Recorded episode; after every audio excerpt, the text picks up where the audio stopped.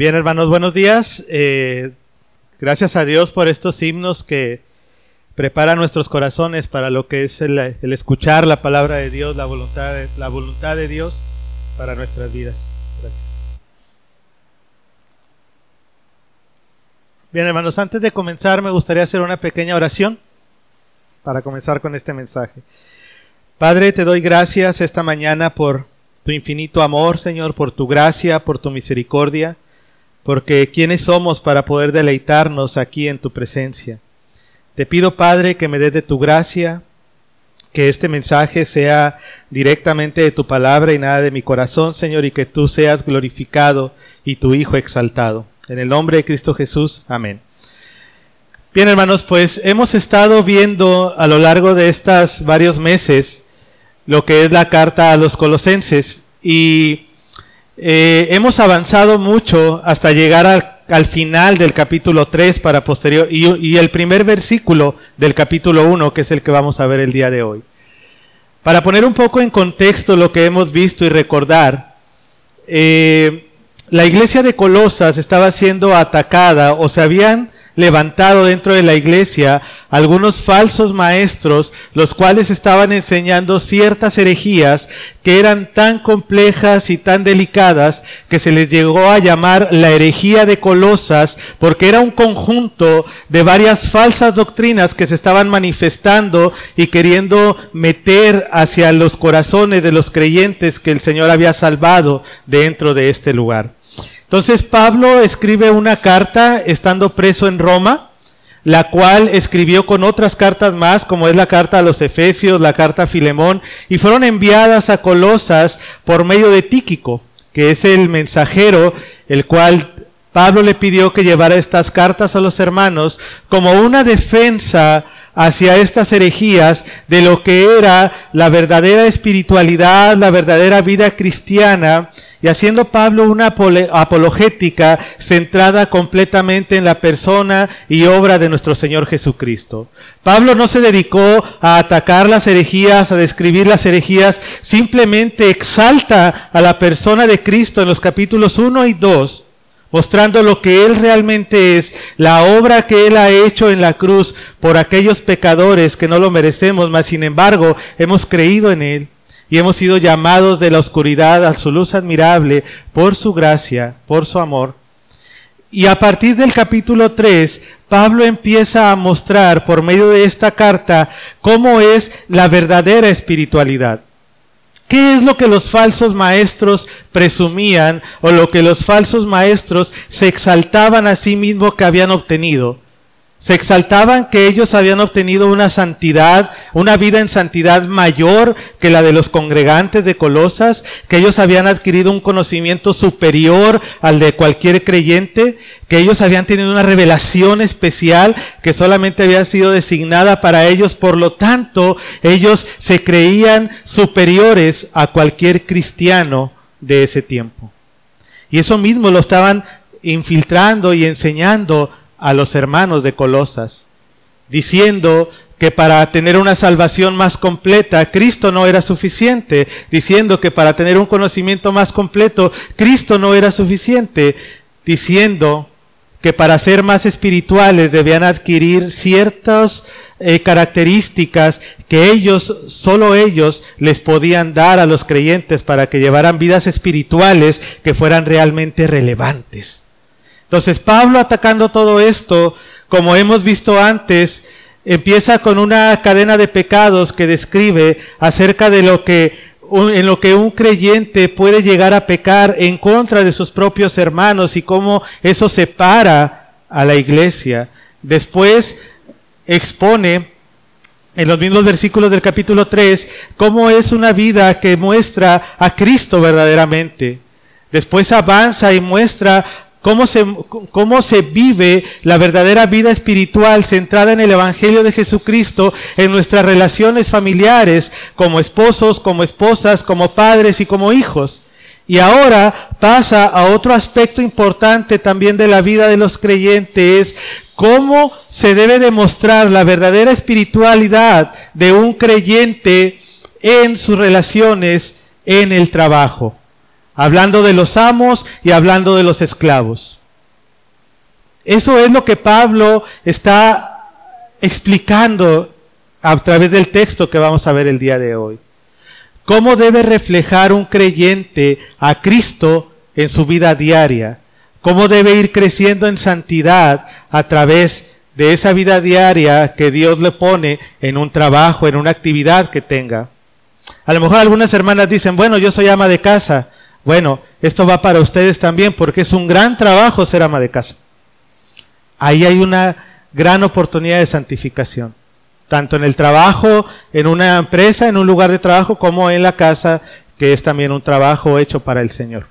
Entonces, vamos a leer el, texto del día de hoy, que es Colosenses, capítulo 3, versículos 22 al capítulo 4, versículo 1. Es un pasaje corto, no es tan extenso, y dice, Siervos, obedeced en todo a vuestros amos terrenales, no sirviendo al ojo como los que quieren agradar a los hombres, sino con corazón sincero temiendo a Dios. Todo lo que hagáis, hacedlo de corazón como para el Señor y no para los hombres, sabiendo que del Señor recibiréis la recompensa de la herencia, porque a Cristo el Señor servís, mas el que hace injusticia recibirá la injusticia que hiciere, porque no hay acepción de personas.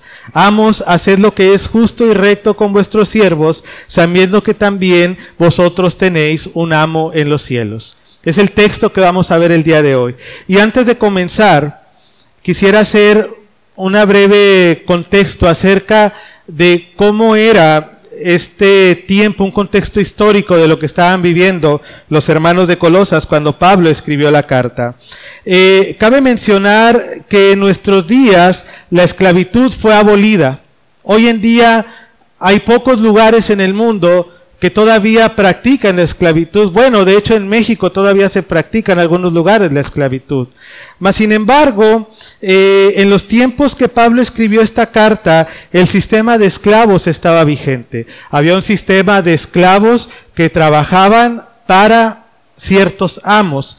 Entonces, estos esclavos ocupaban el 70, aproximadamente el 70% de la población de la ciudad de Colosas y de otras tantas ciudades que estaban dominadas por el imperio romano. Así que esta población trabajaba como esclavos y eran maltratados y vistos como una pertenencia más por sus amos.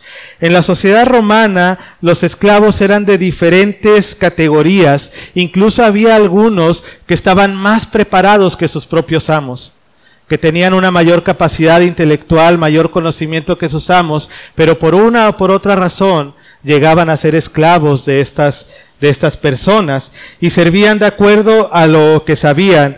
El amo era dueño de los esclavos, incluso si los esclavos tenían hijos, esos hijos pasaban a ser pertenencia de estos amos. Así era en esos tiempos. Entonces, eh, eran propiedad del amo como si fueran ganado, así que era algo muy pesado para los hombres ser esclavos. Pero en ese tiempo era lo que se hacía, era como estaba marcado el sistema social eh, implantado por Roma.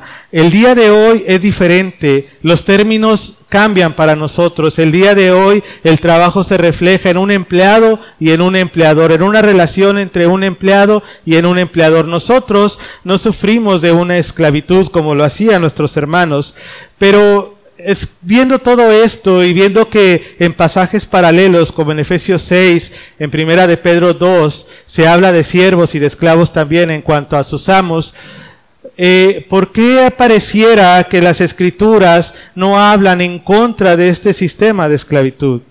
Y la respuesta es muy simple.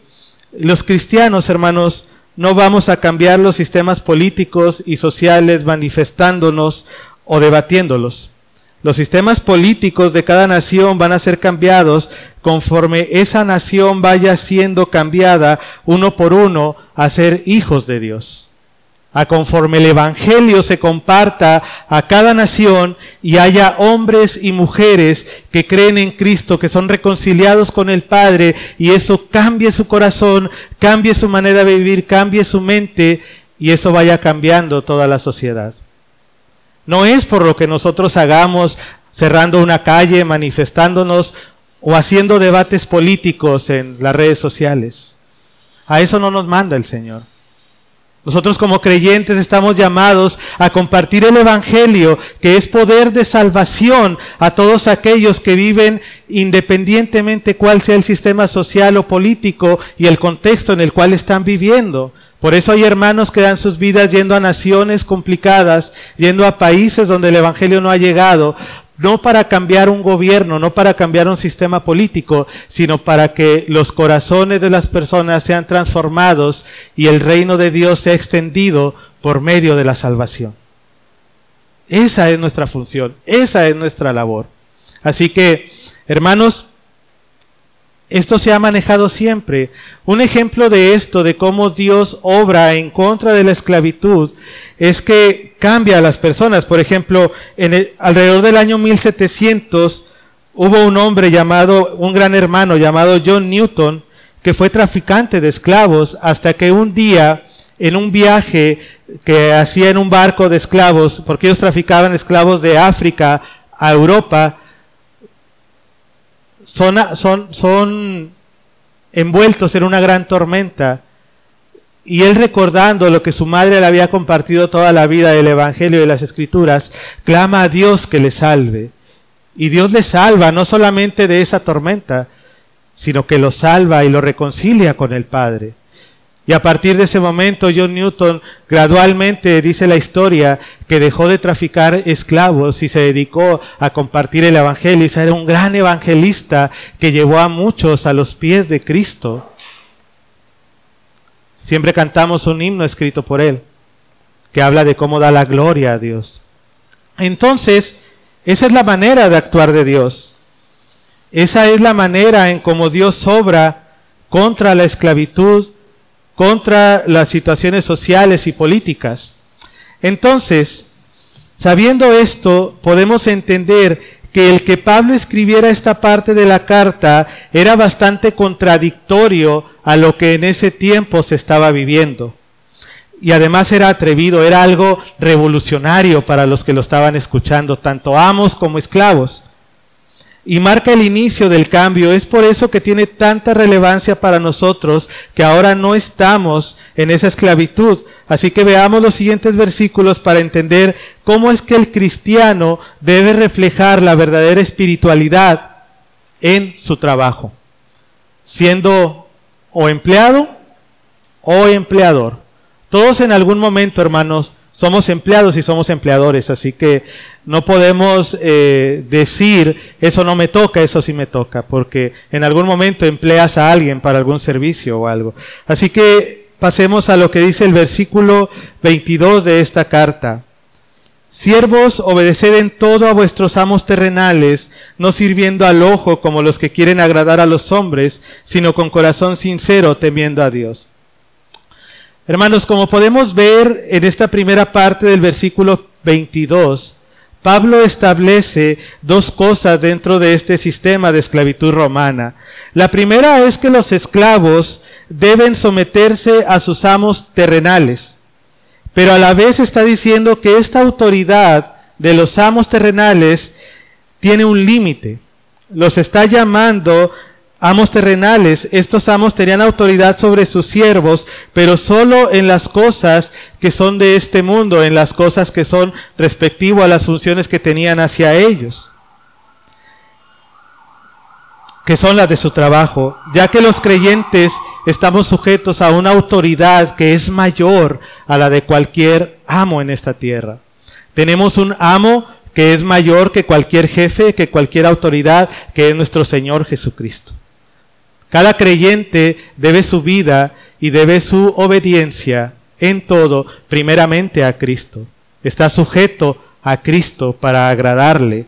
Así que tenemos una autoridad que es celestial a nuestro Señor Jesucristo. Esto significa que estos amos no pueden impedir que un siervo crea en el Evangelio.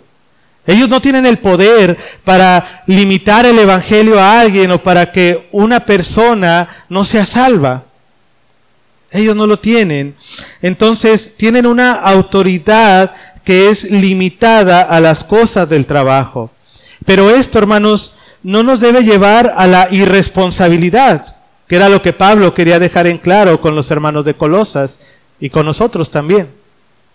Esto no nos debe llevar a la responsabilidad porque cuando Pablo dice que obedezcan en todo, nos llama a ser siervos que cumplen con todo lo que se les pide. ¿Alguna vez te han pedido hacer algo en lo que no estás de acuerdo en tus funciones o que no te gusta más que nada? Pues la palabra dice que nos sujetemos a nuestros amos terrenales y que obedezcamos en todo. No significa que por obedecer en todo vamos a pecar o vamos a obedecer en algunas cuestiones pecaminosas, pero lo que sí significa es en ser responsables y hacer las funciones que tenemos completo, no dejar las cosas a medias, ser responsables, trabajar con ética, trabajar con humildad, no siendo respondones a las órdenes que se nos dan y entendiendo cuál es nuestro lugar en ese momento. Que si nosotros somos empleados y trabajamos para alguien, tenemos un jefe. Entonces, si nos, dan a hacer 10 tareas, lo que se espera de nosotros es que cumplamos con 10 tareas, no con 8 o con 7. Por completo, una obediencia total y completa. Así que hay que hacerlas todas, sean agradables, sean no agradables, pesadas o cansadas, ya que con esto será adornado el Evangelio que creemos, ya que el irrespeto a cualquier autoridad no es compatible con la fe cristiana.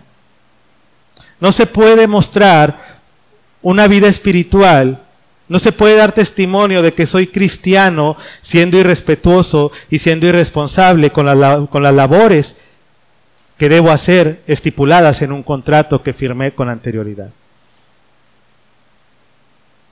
Eso no es ser un creyente. Podrás tener todo el conocimiento del mundo. Podrás inclusive estar más capacitado que tu jefe. Pero como creyentes estamos llamados a ser humildes y a obedecer en todo. Nos agrade o no nos agrade exceptuando solamente si lo que se nos pide nos lleva a pecar, a desobedecer a Dios. En todo lo demás, estamos llamados a obedecer en todo. Esto es parte de tu trabajo, así que lo debes hacer sea como sea la persona que te lo pide. Podemos ver en Primera de Pedro 2, del 18 al 21, cómo también se habla acerca de esto. Primera de Pedro 2, versículos 18 al 21. Pareciera que en las escrituras casi no se habla del trabajo, pero están llenas de, de, pasajes que hablan de cómo debe ser un creyente en su trabajo, en sus funciones. Dice primera de Pedro 2 del 18 al 21, criados, estad sujetos con todo respeto a vuestros amos, no solamente a los buenos y afables, sino también a los difíciles de soportar, porque esto merece aprobación. Si alguno a causa de la conciencia delante de Dios sufre molestias padeciendo injustamente, pues qué gloria es si pecando sois abofeteados y lo soportáis. Mas si haciendo lo bueno sufrís y lo soportáis, esto ciertamente es aprobado delante de Dios, pues para esto fuisteis llamados, porque también Cristo padeció por nosotros, dejándonos ejemplos para que sigáis estas pisadas. Pedro está diciendo que para esto fuimos llamados, fuimos llamados a cumplir con estas funciones. ¿Por qué? Porque también Cristo cumplió con ellas. Porque también Cristo sufrió. Porque también Cristo se sujetó al Padre por completo. Porque también Jesús sirvió a los demás. Inclusive Jesús lavó los pies de sus discípulos en las en la última antes de la, de la última cena con ellos. Entonces, si él siendo Dios se humilló como siervo, ¿Por qué nosotros deberíamos esperar un trato diferente? ¿Por qué nosotros deberíamos exigir ser tratados de diferente manera en las funciones que se nos piden que hagamos. ¿O por qué creemos que merecemos algo más especial? ¿Qué no es esto lo que los falsos maestros están enseñando? Que ellos deben de ser tratados de una manera diferente porque han llegado a un conocimiento más pleno de lo que es el cristianismo. Cuando actuamos de esta manera y pecamos de esta manera, ¿no estaremos siendo igual que esos falsos maestros? Llenos de orgullo y llenos de vanidad. Así no es nuestro Señor Jesucristo. Él no estuvo en este mundo de esa manera. Como veíamos en, el, en la predicación anterior, Él se humilló a sí mismo. ¿Y qué recibió? Recibió la gloria fue exaltado. Entonces, esto no es todo lo que debe reflejar el carácter de un creyente en su trabajo, lo que es una vida verdaderamente espiritual. Aparte de todo esto, Pablo avanza hacia el versículo 23, porque aparte de pedir que obedezcas en todo y que sea en el temor de Dios, Pide que lo hagas con buena actitud. Pide que lo hagas con buena actitud. Dice el versículo 23, y todo lo que hagáis, hacedlo de corazón como para el Señor y no para los hombres. O sea, Pablo va agregando a lo que debemos hacer cada día más el carácter de Cristo. Lo repito, dice, y todo lo que hagáis, hacedlo de corazón como para el Señor y no para los hombres. Hermanos, lo que dice este pasaje no es muy difícil de entender.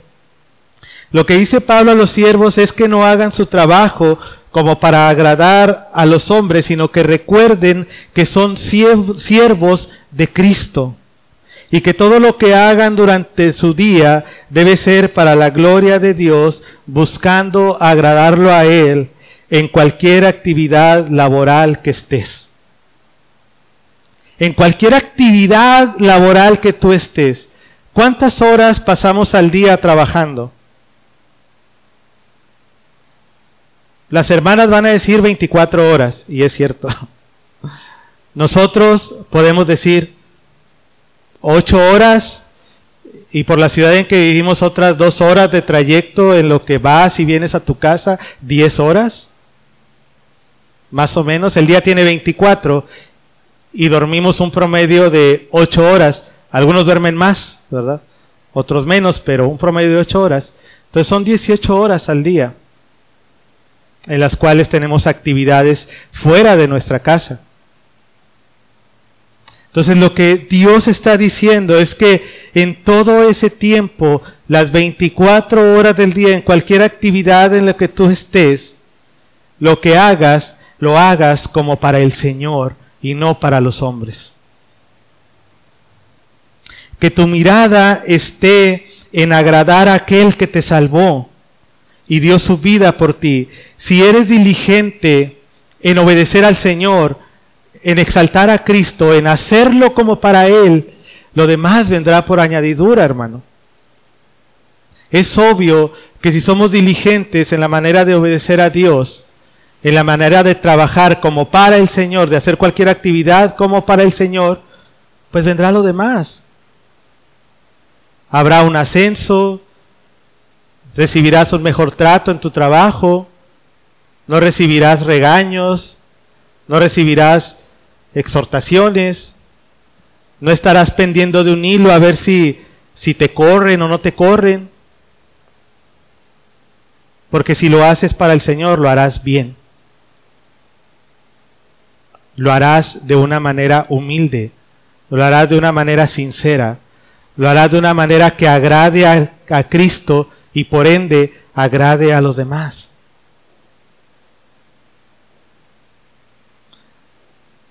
En Tito 2 dice esto mismo, en el versículo 9 y 10. Dice Pablo a Tito, Exhorta a los siervos a que se sujeten a sus amos, que agraden en todo, que no sean respondones, no defraudando, sino mostrándose fieles en todo, para que en todo adornen la doctrina de Dios nuestro Salvador. Habla de no ser respondones, de sujetarnos en todo, como lo hace en el versículo anterior, y que lo hagamos para el Señor, para adornar la enseñanza de Dios. Para que todo sea adornado con el Evangelio, para que todo sea adornado de esa espiritualidad. Para que no tengas que decirle a nadie o traer una playera que diga soy cristiano. ¿Te ha pasado que alguien te pregunte si eres cristiano o si que hay algo diferente en ti?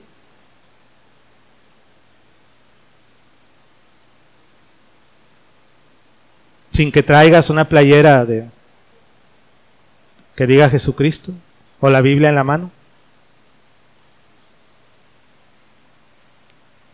Hermanos, Dios nos llama a que con nuestro trabajo bien hecho adornemos la doctrina de Dios, que le glorifiquemos y que se pueda marcar una diferencia con la motivación de agradarle a Él. El que trabaja para agradar a Dios lo va a hacer cuando su jefe está o no está. Lo va a hacer de igual manera si lo observan o no, porque el temor del creyente es a Dios a no defraudarle. Así que esta debe ser nuestra motivación en lo que sea que hagamos, glorificar el nombre que es sobre todo nombre. Una motivación correcta de nuestro corazón, no esperando el ascenso, no esperando que todos me alaben, no esperando llegar a, la oficina y que haya un cartel y diga el empleado del mes. ¿Qué les ha tocado cuando vas a las pizzas o a McDonald's que tienen un cartel? Bueno, ese cartel es terrenal. Ese reconocimiento es aquí. Pero eso no es lo que buscamos. No buscamos la gloria del hombre. Buscamos que Cristo sea glorificado. Él, no nosotros. Nosotros quiénes somos, hermanos.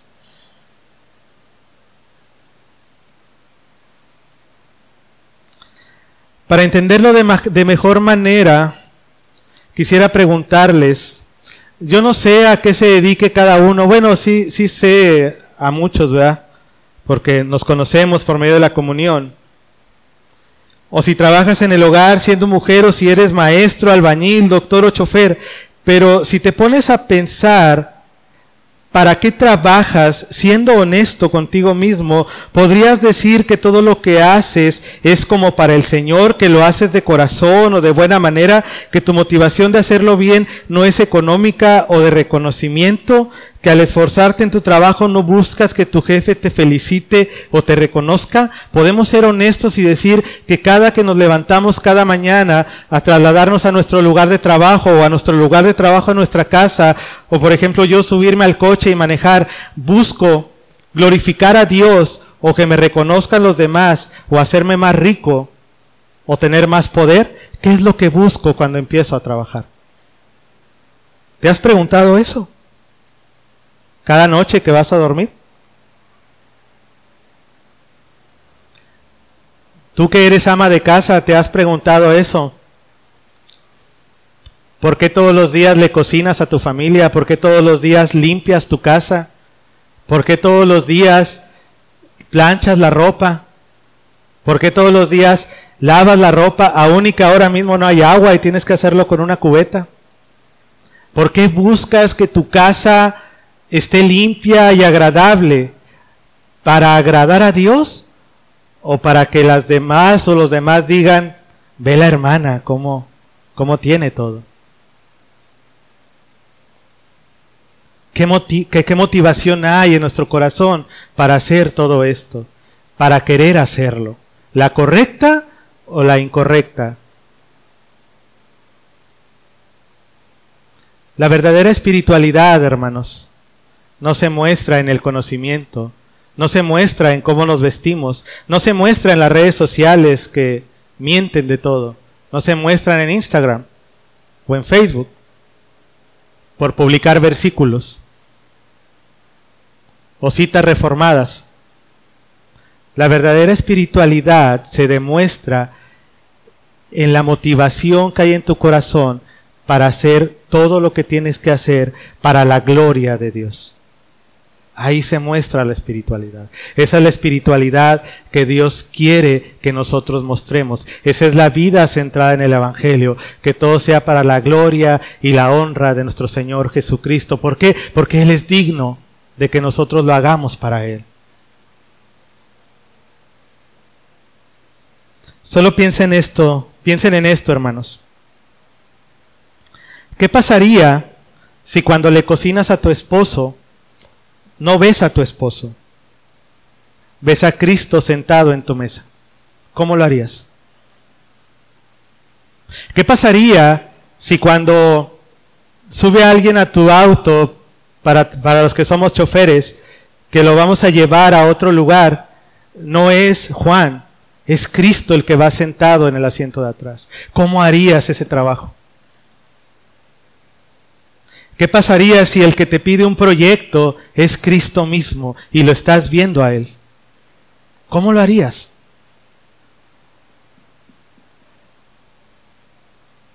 ¿Lo harías de mal humor? ¿Dirías, ah, ¿por qué tengo que llevarlo? ¿Dirías, estoy cansada como para cocinar? ¿Hace tanto calor en la cocina que no puedo cocinar?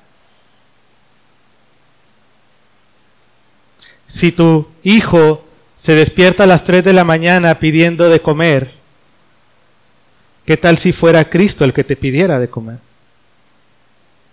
¿Cómo lo harías? Eso, hermanos, es hacerlo como para el Señor. En todo, no nada más en el trabajo. ¿Qué pasaría si fuera Cristo el que te pidiera acomodar las mesas aquí en la iglesia? Porque Él se va a sentar en esa mesa que tú pones. ¿Qué pasaría si Cristo va a estar en la comunión entre los hermanos y va a degustar las tostadas que va a haber el día de hoy? ¿Qué pasaría?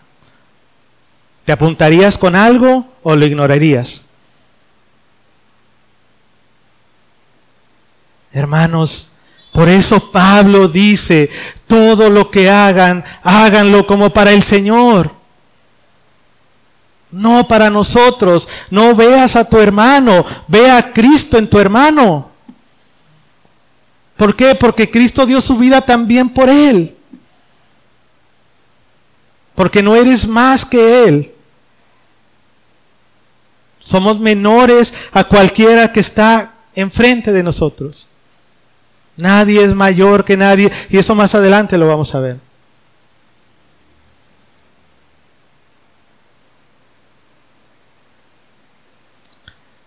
Hermanos, hagamos todo como para Cristo. Todo como para el Señor. Y ligado a este versículo, continúa Pablo con el versículo 24, diciendo, sabiendo que del Señor recibiréis la recompensa de la herencia, porque a Cristo el Señor servís. Pablo ahora les dice a los esclavos que por ser esclavos no recibían nada a cambio de su trabajo. Recibían comida, vestido, pero no había un salario como esclavos, porque le pertenecían a su amo. Que en Cristo tienen una herencia pero que no es terrenal, que es celestial, que sus esfuerzos en este mundo serán recompensados en la eternidad.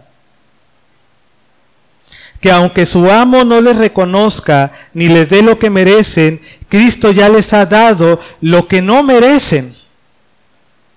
Y ahí estamos incluidos todos. Cristo nos ha dado de su gracia, ha dado su vida por nosotros, no por lo por lo que, porque lo merezcamos, sino por misericordia, por gracia y por amor. Así que el anhelo que todo esclavo tiene, que es la libertad, esa libertad ya, ya la tiene por el hecho de haber creído en el Evangelio, tiene la libertad de su alma y de su corazón al haber sido salvado y reconciliado con el Padre al creer en Jesucristo. Eso es lo que Pablo les está animando a los de Colosas. Eres esclavo el día de hoy, sufres, sí sufres, no más que nuestro Señor Jesucristo, pero estás sufriendo y no recibes nada a cambio, y el día que tu amo muera, no vas a recibir ninguna herencia, pero como Cristo ya murió por ti, eres coheredero del reino de Dios y perteneces a ese reino celestial. Y cuando tú mueras, serás resucitado juntamente con Cristo para estar en su presencia eternamente. Esa es la recompensa que ya vivimos también les dice que moradas tenemos en el cielo al lado de nuestro Señor y Salvador, que nuestra recompensa no es el reconocimiento del mundo, las riquezas, tener el mejor auto o la mejor casa, que nuestra recompensa, la que debemos buscar, es que nuestro Señor te diga al llegar a su presencia, bien hecho, mi siervo fiel. ¿Has pensado en esa frase? Que al, que al morir y llegues a la presencia de nuestro Señor, te extienda sus brazos de amor y te diga, bien hecho mi buen siervo fiel. Me fuiste fiel, bienvenido. A donde ya no hay pecado, ya no hay lágrima, ya no hay dolor. Tu sufrimiento se ha terminado. No hay más esclavitud. Ahora eres libre por completo en Cristo. Y ahí estarás eternamente con Él. No sé qué vamos a hacer en su presencia, pero vamos a estar en su presencia. Hay diferentes posturas acerca de eso. Entonces, la recompensa de este mundo, hermanos, queda hecha nada a comparación del gozo de ser hijos libres del pecado, de la ira, y que ahora pertenecemos a un reino, reino, eterno, el cual representamos en este mundo.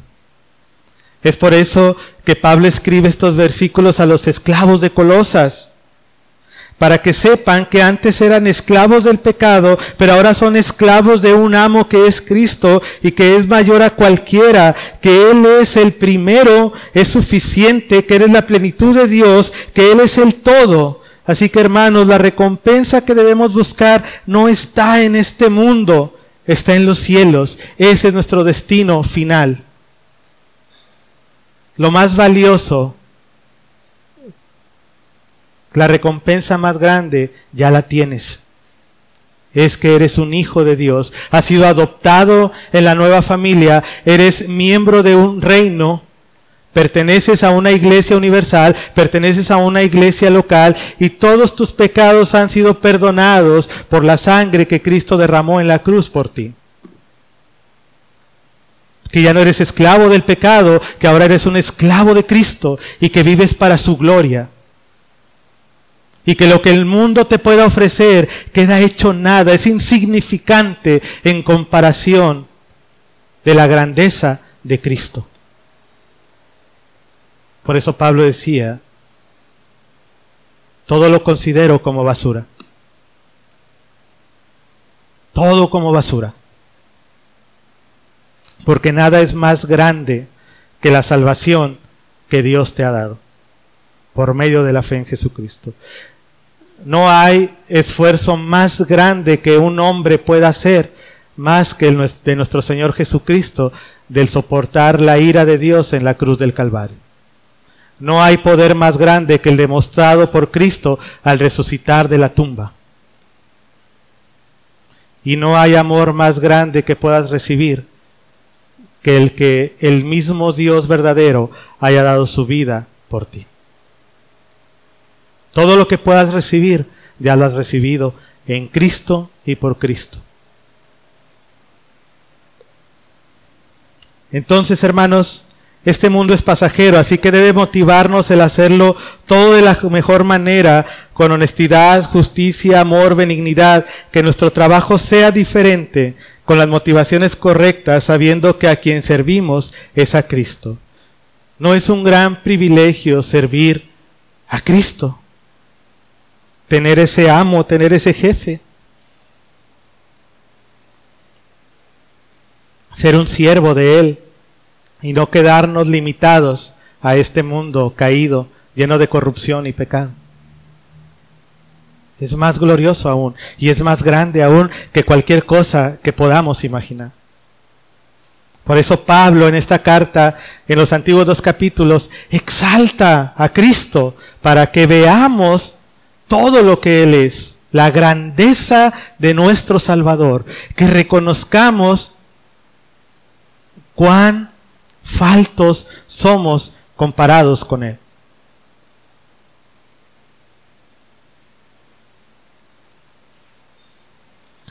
Después avanzando al versículo 25, Pablo hace una advertencia. Dice en el versículo 25, mas el que hace injusticia recibirá la injusticia que hiciere, porque no hay acepción de personas.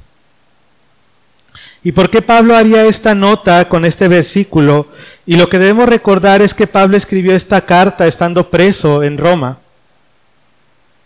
Y a su vez escribió otras cartas que son la de Efesios y la de Filemón, las cuales envió con Tíquico y Onésimo, a quien conoció en prisión, y Onésimo creyó en Cristo, y, y Onésimo era esclavo de Filemón. ¿Y quién era Filemón? Filemón era un congregante de la iglesia de Colosas.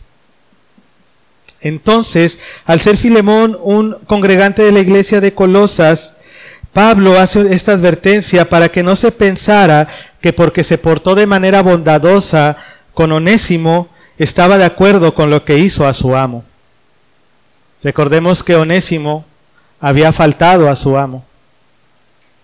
No dice con claridad qué hizo, pero sí había faltado. Entonces al momento que Dios salva a Onésimo, Pablo envía una carta a Filemón para que Filemón le acepte otra vez con él. Advirtiendo tanto a esclavos como a los amos que Dios no hace acepción de, personas para impartir, su justicia, que Él juzgará a esclavos y amos de acuerdo a sus obras y que nadie escapa de la justicia de Dios, sin importar si es rico, pobre, si ha sido exitoso o no. A Dios no le importa tu dinero, tus títulos o la riqueza o la riqueza de nadie. Él juzgará a todos por igual. Pablo hace una advertencia que seas amo o esclavo, Dios va a impartir su justicia al igual para todos. Él no hace diferenciación. ¿Y qué hace con esto Pablo? Decirles a los falsos maestros, ustedes también van a estar bajo la justicia de Dios, aunque crean que no. Dios va a impartir su justicia te creas superior o no te creas superior. Seas amo, seas empleado, seas esclavo, su justicia va a ser igual para todos, porque para Dios todos somos iguales. En Él no hay acepción de personas.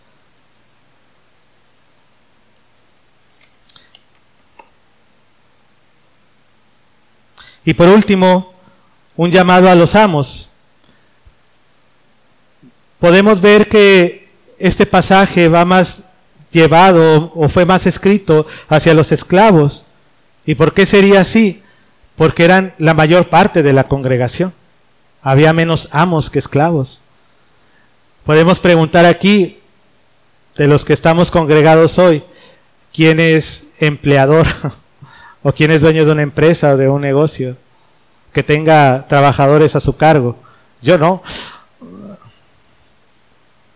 Yo presto un servicio a otras personas.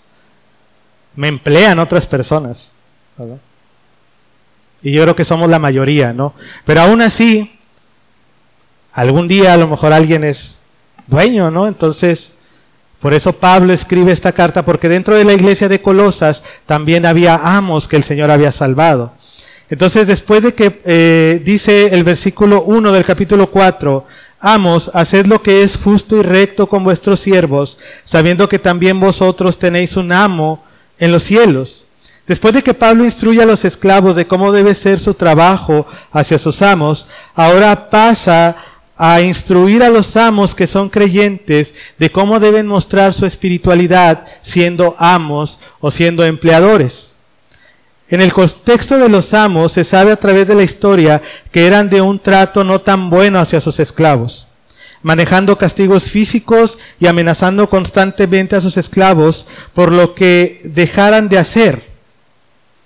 ¿Cómo era el tipo de gobierno que ejercían los amos hacia los esclavos? Era un gobierno tirano.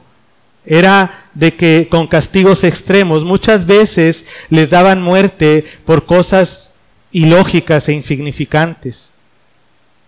Porque recordemos que los esclavos pasaban a ser propiedad de sus amos en su totalidad. Entonces ellos imponían sus propias leyes, imponían sus propias reglas acerca de cómo ellos se debían de comportar. Y a cualquier falta había un temor hacia los amos de fallarles porque se iban a enfrentar a un castigo severo y constantemente eran amenazados con su propia vida de que si no lo hacían bien, podían morir o podían ser castigados. Entonces Pablo expone tres aspectos de cómo debe ser que los amos deben tratar a sus, a sus esclavos o los empleadores a sus empleados en el día de hoy. Primero, que si ellos esperan recibir respeto, ellos debían darlo también si esperan recibir servicio, denlo también. Es una aplicación de la regla de oro. De la manera que los amos esperaban que sus esclavos se comportaran con ellos, ellos debían comportarse con los esclavos. Pablo no admite ningún privilegio mayor en los amos, como lo menciona ante Dios antes. Dios no hace acepción de personas. Los amos se exaltaban, buscaban que se les adulara, que se les exaltara por parte de sus súbditos, de sus esclavos. Segundo, así como los padres no deben exasperar a sus hijos, los amos no deben amenazar a sus siervos, no deben abusar de su posición de autoridad, amenazándolos con castigos. Y esto no quiere decir que el amo deba ser débil en autoridad o disciplina, pero siempre y cuando sea justo, de acuerdo las escrituras y a la voluntad de Dios. Recordemos que todo lo que hagan, háganlo como para el Señor. Entonces, un amo no puede ir en contra de cómo lo hizo y lo hace nuestro Señor Jesucristo. Si un empleado o un trabajador no hace sus deberes, va a recibir una amonestación o incluso puede perder su trabajo pero debe ser porque realmente no cumplió con lo que se le estaba pidiendo. Que sea de una manera justa, no por abuso, ya que una relación basada en amenazas no es una, no es una relación que deba tener un creyente. El estar amenazando constantemente a alguien no refleja el carácter de Cristo y no refleja la verdadera espiritualidad. El no está respetando a esos empleados, el no estar amándolos, el no estar buscando su bienestar, no refleja la verdadera espiritualidad. Refleja a cualquier persona del mundo. Y tercera razón es que la razón de estos requerimientos es que ellos saben que Jesucristo es el amo de ambos, del esclavo y el patrón, los dueños estaban acostumbrados a que se les reverenciara y adulara, pero Pablo con estas ordenanzas estaba cerrando la brecha que había social entre amos y esclavos, ya, ya que para Dios son iguales, deben tratarse como hermanos escritos en Cristo, siendo ambos siervos del mayor de los amos, Jesucristo nuestro Señor. El amo y el, el amo debe entender que debe tratar a los demás como Cristo lo trata a él. Debe entender que su hermano es igual que él, que su hermano no le va a reverenciar porque lo emplea, que su hermano no le va a rendir gloria porque ambos hacen todo para la gloria de Dios.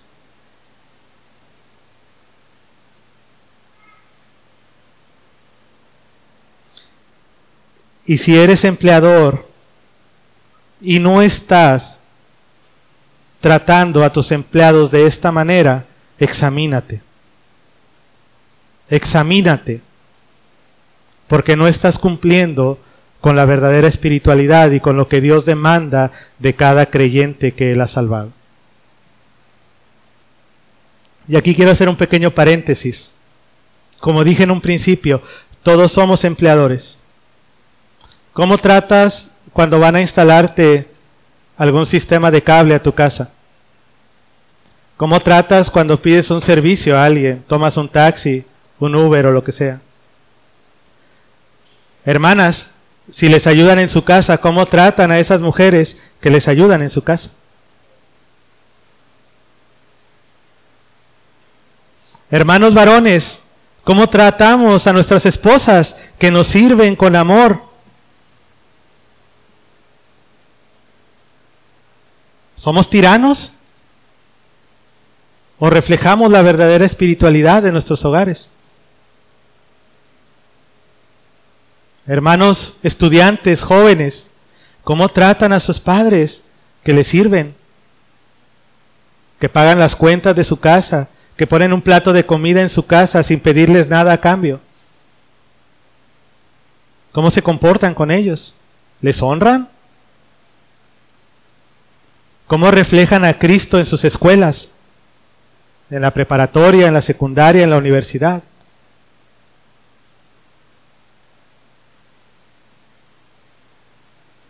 ¿Realmente viven la verdadera espiritualidad que Dios demanda?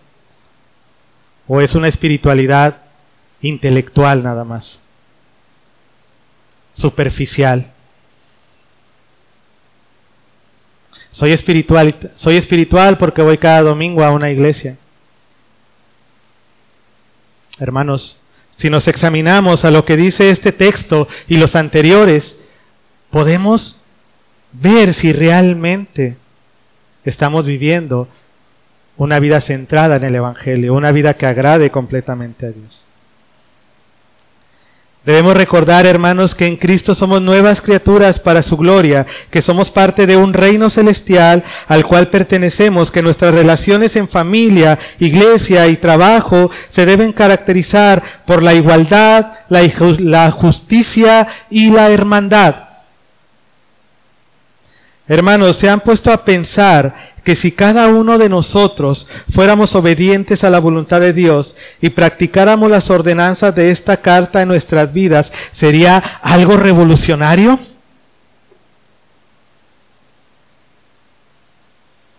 ¿Sería más revolucionario que cualquier persona que critica al gobierno, que está en contra de todas las autoridades?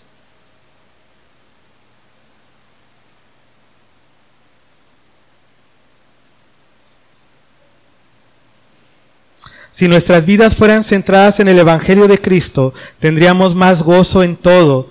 Imagínate hombres y mujeres que, buscan la santidad sin estar atados al pecado, esposos que aman a sus esposas, esposas que se sujetan a sus maridos, hijos que obedecen a sus padres y padres que no exasperan a sus hijos, empleados que hacen todo como para el Señor, que son honestos, obedientes, íntegros, respetuosos, sujetos a sus jefes y que se esfuerzan cada día no para recibir recompensas terrenales, sino para agradar a su amo celestial.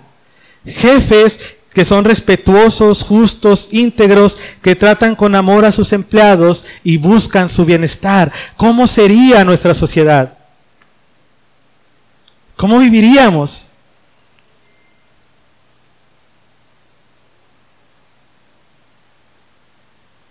Suena bastante glorioso, pero puede ser una realidad, hermanos. Si tomamos estas palabras como verdaderas, vemos nuestros pecados y nos arrepentimos, podremos hacer un cambio para la gloria de Dios. Y los demás verán cuán grande y poderoso es nuestro Dios y Salvador Jesucristo. La mayoría de los conflictos en las relaciones entre personas es porque cada uno reclama lo que el otro no hace a su favor. ¿Por qué los esposos discuten? Porque el esposo o la esposa deja de hacer lo que Dios le ha mandado. Porque hay disputas en las empresas. porque los empleados no hacen lo que tienen que hacer, o porque los, los jefes no tratan a los empleados como los deben de tratar. Porque cada uno reclama lo que cree que merece. Y al no recibirlo, golpea al que no lo hace. Ofende, peca contra él, o se, o se levanta contra él. Pero hermanos, el Señor nos está llamando a hacer lo que nos corresponde a cada uno. Sin esperar el reconocimiento de los demás, sabiendo que la recompensa viene de Él y que cada esfuerzo por servir a los demás es valorado por Cristo. Si hacemos lo que a cada uno le ordena el Señor, se acabarán las disputas en las familias, en los trabajos, en las iglesias, y glorificaremos a Dios y exaltaremos a nuestro Señor y Salvador Jesucristo. Que cada uno haga lo que le corresponde, que cada uno muestre esa espiritualidad en el área en la que Dios le ha puesto a servir a los demás. En todo que obedezcamos en todo a nuestro amo y Señor Jesucristo, que sigamos sus pisadas, que sigamos su camino. Porque eso agrada a Dios. Y si, e, eh, si eso agrada a Dios, habrá gozo, paz en tu corazón. Tenemos que ir a una renovación de nuestra mente, hermanos. Dejar de ver tanto este mundo Hagamos todo como para el Señor. Él es digno, somos sus esclavos. Él nos compró con su muerte en la cruz. Él derramó su sangre y sufrió la muerte en la cruz para darnos vida juntamente con Él. Nos llevó de muerte a vida solo por amor y resucitó al tercer día para vencer el pecado, a Satanás y a la muerte, dándonos libertad para creer en Él. Eso es glorioso. Así que, con lo que has escuchado el día de hoy, ¿Haces todo como para el Señor? ¿Vives una verdadera espiritualidad que es de adentro hacia afuera? ¿Obedeces en todo a tu amo? ¿No buscas la gloria terrenal, sino glorificar el nombre de Cristo?